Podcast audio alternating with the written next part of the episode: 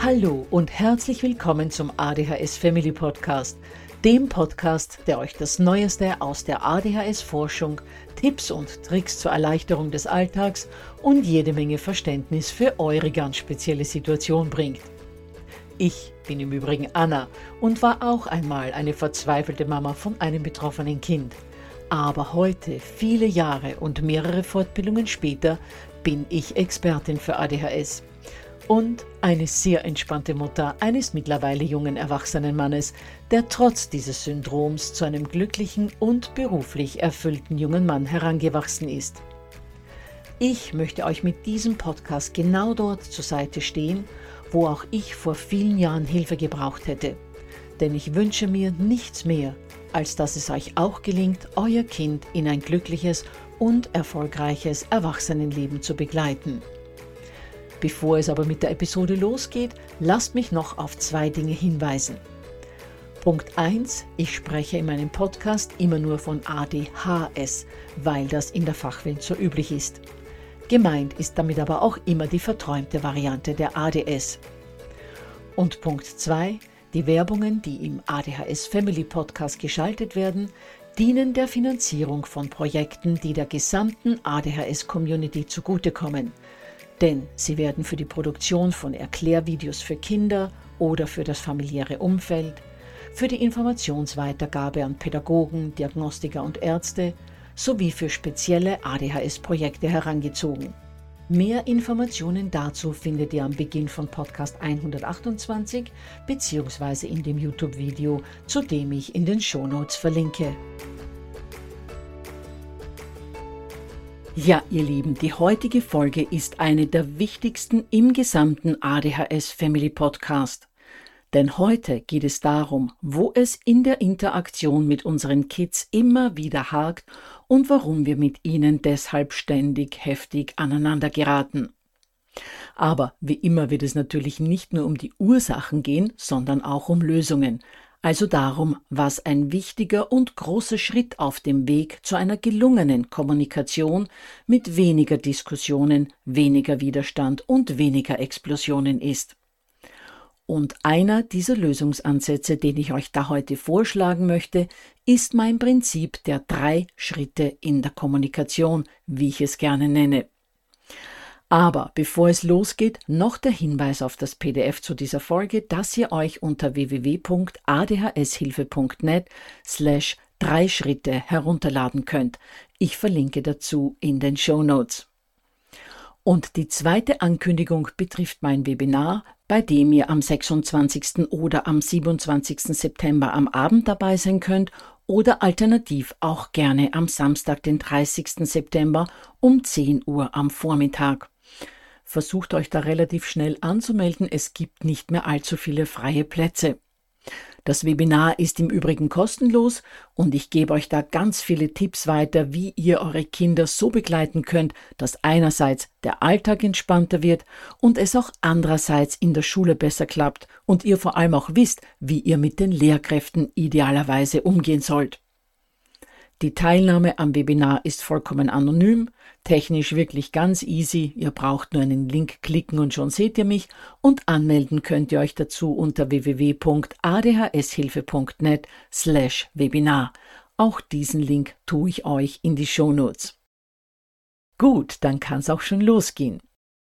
Kinder mit ADHS gehen ja schnell in den Widerstand, explodieren auch gleich mal, prokrastinieren oder verhalten sich sonst auf irgendeine Art und Weise, die für uns als Eltern nicht leicht zu nehmen ist und auf die wir dann verständlicherweise oftmals, naja, sagen wir mal nicht gerade günstig reagieren. Und da fragt es sich natürlich, wie das alles zu verhindern wäre. Nun ja, werden sich viele von euch denken, an mir liegt es ja nicht wirklich, sondern eigentlich an meinem Kind. Denn vieles wäre anders, wenn mein Kind ein Verhalten zeigen würde, das den Tag für alle Beteiligten nicht immer so unendlich anstrengend machen würde. Dass es eben nicht ständig träumt, nicht alles vergisst und verliert, nicht ständig Unangenehmes rausschiebt oder überhaupt sich weigert, das zu tun. Wenn es aufmerksamer wäre und sich länger konzentrieren könnte, etc dass es also ein Verhalten an den Tag legen würde, das mich eben nicht ständig auf die Palme bringen würde. Ja, wenn das denn so einfach wäre. Und genau dort liegt einer der Knackpunkte, denn unsere Kinder können ihr Verhalten oftmals gar nicht ändern. Das heißt, um eine Veränderung in der Familiendynamik herbeizuführen, muss an irgendeiner anderen Stellschraube geschraubt werden, und die wollen wir uns jetzt ansehen. Beziehungsweise ist das jetzt der Punkt, wo ich euch mein Drei-Schritte-Kommunikationsmodell vorstellen möchte. Und das sieht so aus. Schritt 1, unsere Kinder handeln. Schritt 2, wir reagieren auf diese Handlung. Und Schritt 3, unsere Kinder reagieren wiederum auf unsere Reaktion. Keine Angst, ich weiß, das war jetzt ein wenig schnell und klang viel zu theoretisch. Und deshalb werden wir das jetzt anhand von drei verschiedenen Situationen ein wenig veranschaulichen. Nehmen wir mal ein klassisches Beispiel, und zwar das der Hausaufgabensituation. In Schritt 1 handelt unser Kind ungünstig, weil es beispielsweise drödelt oder sich ständig ablenken lässt und die Hausaufgaben dadurch gefühlt ewig dauern. In Schritt 2 setzen wir eine Reaktion auf diese Aktion des Kindes. Wir treiben es an oder äußern unseren Unmut oder beginnen zu schimpfen oder sagen Dinge wie Bestimmt werden wir wieder zu spät zum Fußballtraining kommen, weil du hier ewig brauchst. Aber solange du nicht fertig bist, gibt es auch kein Training. Und in Schritt 3 reagiert unser Kind auf unsere Reaktion aus Schritt 2. Entweder das Kind jammert, dass es nicht weiterkommt, weil alles zu schwer ist, oder aber es beginnt zu weinen, oder es wirft Schulmaterialien durchs Wohnzimmer oder schimpft rum und explodiert, weil sich die Situation davor schon zugespitzt hat, oder das Kind eine extrem kurze Zündschnur hat. So, nochmals kurz zusammengefasst. Schritt 1. Das Kind handelt herausfordernd, weil es bei den Hausaufgaben trödelt. Schritt 2. Wir reagieren darauf ungünstig, weil wir, sagen wir wie es ist, genervt sind. Und Schritt 3. Das Kind reagiert auf unsere unwirsche Reaktion ebenfalls ungünstig. Gut, denkt ihr euch, aber wie hätte das alles anders laufen können? Nun, dazu kommen wir später. Lasst uns aber noch zwei weitere Beispiele ansehen, damit ich euch wirklich gut vermitteln kann, was ich meine. Hier also das zweite Beispiel, und zwar zum Nicht-Aufräumen des Zimmers. Zuerst mal zu Schritt 1, dem ungünstigen Handeln eures Kindes. Es hat, trotz Abmachung am Morgen, dann am Nachmittag sein Zimmer nicht aufgeräumt. Schritt 2, also eure Reaktion darauf. Ihr werdet ungehalten, weil im Zimmer immer noch Chaos herrscht und fordert das Kind in entsprechend genervtem Ton auf, das jetzt endlich zu erledigen. Nie sei Verlass auf ihn oder sie, immer müsse man alles fünfmal sagen, etc. etc.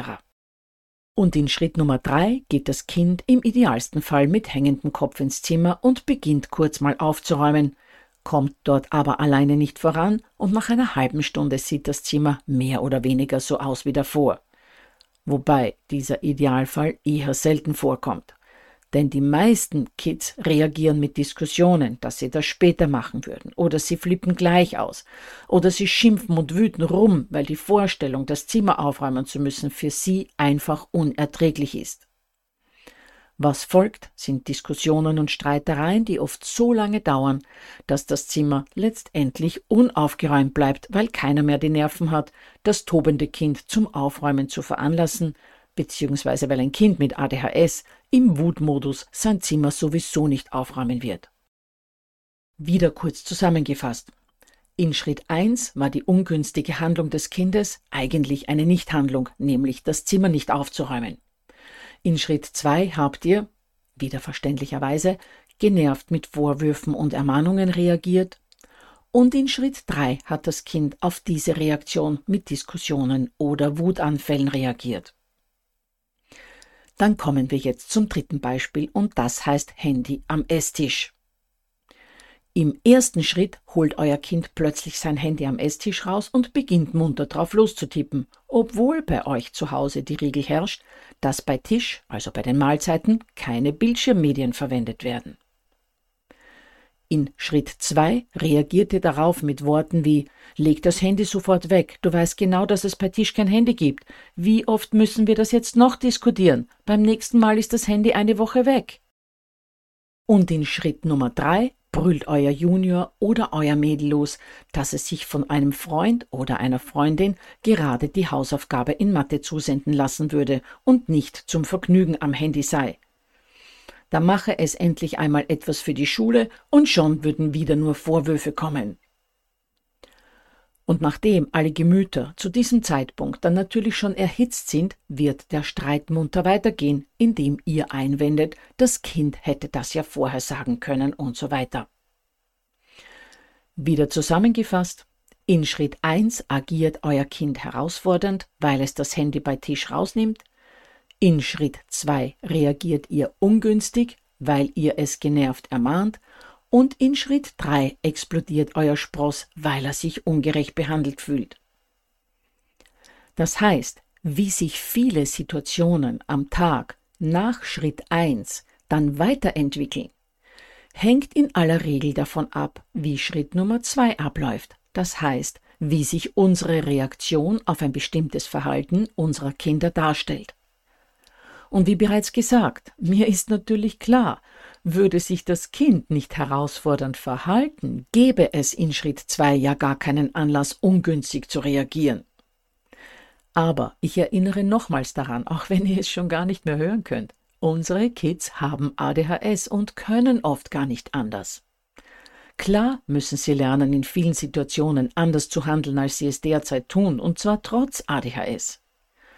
Aber dieses Lernen funktioniert um ein Vielfaches einfacher, wenn sie dabei wohlwollend und so kritikfrei wie möglich begleitet werden.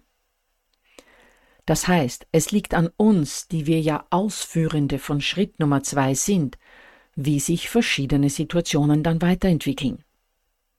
Wenn wir uns nämlich günstige Reaktionen in Schritt drei von unseren Kindern wünschen muss unsere eigene Reaktion auf ihr herausforderndes Verhalten in Schritt 2 ganz anders sein als in den drei Beispielen, die wir gerade besprochen haben. Daher werden wir uns diese drei Beispiele nochmals ansehen und schauen, wie wir da jeweils anders reagieren hätten können, wie die Situation also besser verlaufen hätte können. Situation Nummer eins war das Trödeln bei den Hausaufgaben. Was hätten wir statt Drängen, Schimpfen und genervtem Ermahnen tun können? Nun, wir hätten beispielsweise Folgendes sagen können. Ich sehe, du kommst nur langsam voran, wir müssen aber bald zum Fußballtraining los. Kann ich dir irgendwo helfen? Oder ich sehe, du kommst nur langsam voran. Bist du schon zu müde, um das alleine fertig zu bekommen? Oder was hältst du davon, wenn ich schon mal die Fußballsachen packe und wir machen ein kleines Wettrennen, wer früher fertig ist, ich mit der Fußballtasche oder du mit den Mathebeispielen? Oder magst du die Hausaufgaben nach dem Fußballtraining fertig machen? Vielleicht kannst du dich da besser konzentrieren, weil du viel Bewegung gemacht hast und du dich dann im Kopf wieder fitter fühlst. Aber natürlich müsste das dann noch vor der Medienzeit passieren. Auch wenn eure Kinder nach wie vor die Hausaufgaben als schrecklich und als belastend empfinden, haben sie nach solchen Worten das Gefühl, dass sie verstanden worden sind. Außerdem werden Lösungsmöglichkeiten angeboten und sie werden mit keinerlei Kritik konfrontiert.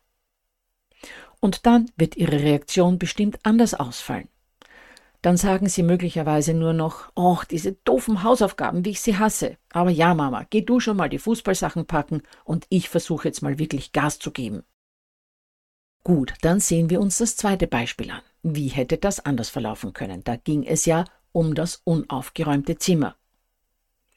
Statt Vorwürfen, weil das Zimmer immer noch nicht aufgeräumt ist, könntet ihr beispielsweise sagen, Hui, ich sehe, dein Zimmer ist noch gar nicht aufgeräumt. Hast du vergessen oder wusstest du gar nicht, wo du anfangen sollst? Wäre es dir lieber, wir würden es gemeinsam machen?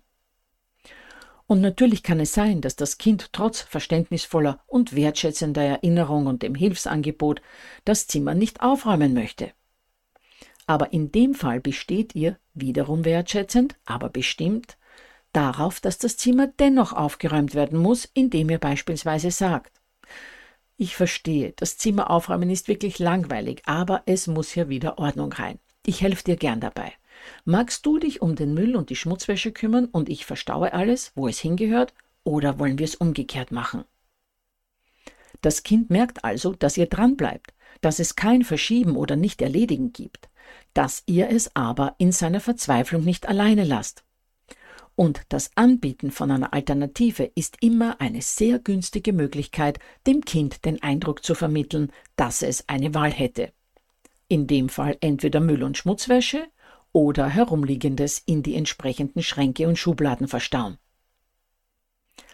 Gut, dann zum dritten Beispiel, zum Handy. Anstatt genervt an die handyfreie Zone am Tisch zu erinnern, könnte man ja auch fragen.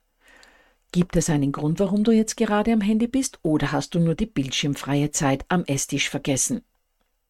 Und wenn euer Spross keinen guten Grund hatte, das Handy rauszunehmen, könntet ihr beispielsweise sagen, dann möchte ich, dass du das Handy jetzt wieder wegpackst, weil das unsere Familienzeit ist und die ist mir oder die ist mir und Papa super wichtig. Nach dem Essen kannst du dein Handy ja gerne wieder rausnehmen.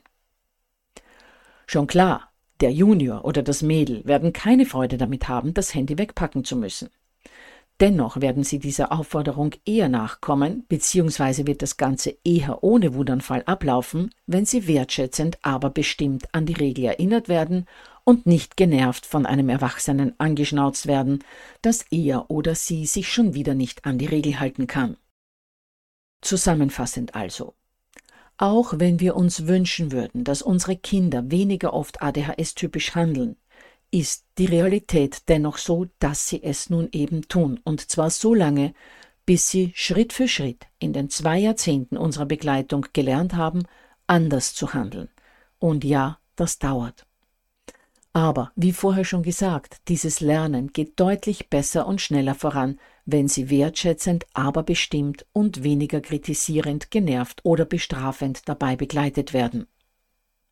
Und was mir natürlich auch klar ist, eure Reaktion in Schritt Nummer zwei kann und wird nicht immer ideal sein. Wir haben alle Jobs, tausend Verpflichtungen. Meist gibt es auch noch Geschwister, um die man sich kümmern muss. Ständig muss man ein Auge aufs Bankkonto haben, dass das nicht ins Minus rutscht. Die Kids müssen die Schule bewältigen und dann sind da ja auch noch die Freizeitbeschäftigungen und die Therapien. Unser Tag ist also in der Regel vollkommen überfrachtet. Und in all dieser Überforderung sollten wir auch noch ideal auf herausforderndes Verhalten reagieren. Dass uns das nicht immer gelingt, ist vollkommen klar und menschlich. Aber wichtig ist mal, dass man theoretisch wüsste, wie es besser gehen könnte. Dass die Umsetzung oft um ein Vielfaches schwieriger ist, als zu verstehen, wie es eigentlich gehen würde, das ist klar. Deshalb geht in ein gutes Elterntraining. Dort lernt ihr Schritt für Schritt, wie diese schwierige Umsetzung auch in einem überfrachteten Alltag gelingen kann. Hört dazu auch gerne mal im Podcast 101 rein. Da geht es zwar um Therapien, aber da geht es auch, warum Elterntraining eine der wichtigsten Säulen in der Begleitung von unseren Kindern ist. Dann erinnere ich nochmals an das PDF zu dieser Folge, hoffe, dass ihr euch aus dieser Episode einiges Wertvolles rausholen konntet und würde mich sehr freuen, wenn ihr beim Webinar in der kommenden Woche mit dabei wärt, wo ich ebenfalls darüber spreche, wie diese Umsetzung gelingen kann. Den Anmeldelink für das Webinar findet ihr, wie gesagt, in den Shownotes. Also, bis nächste Woche dann, wo es ein spannendes Interview mit Sandra geben wird, die uns tiefe Einblicke in das Thema Dranbleiben, Dranbleiben, Dranbleiben geben wird.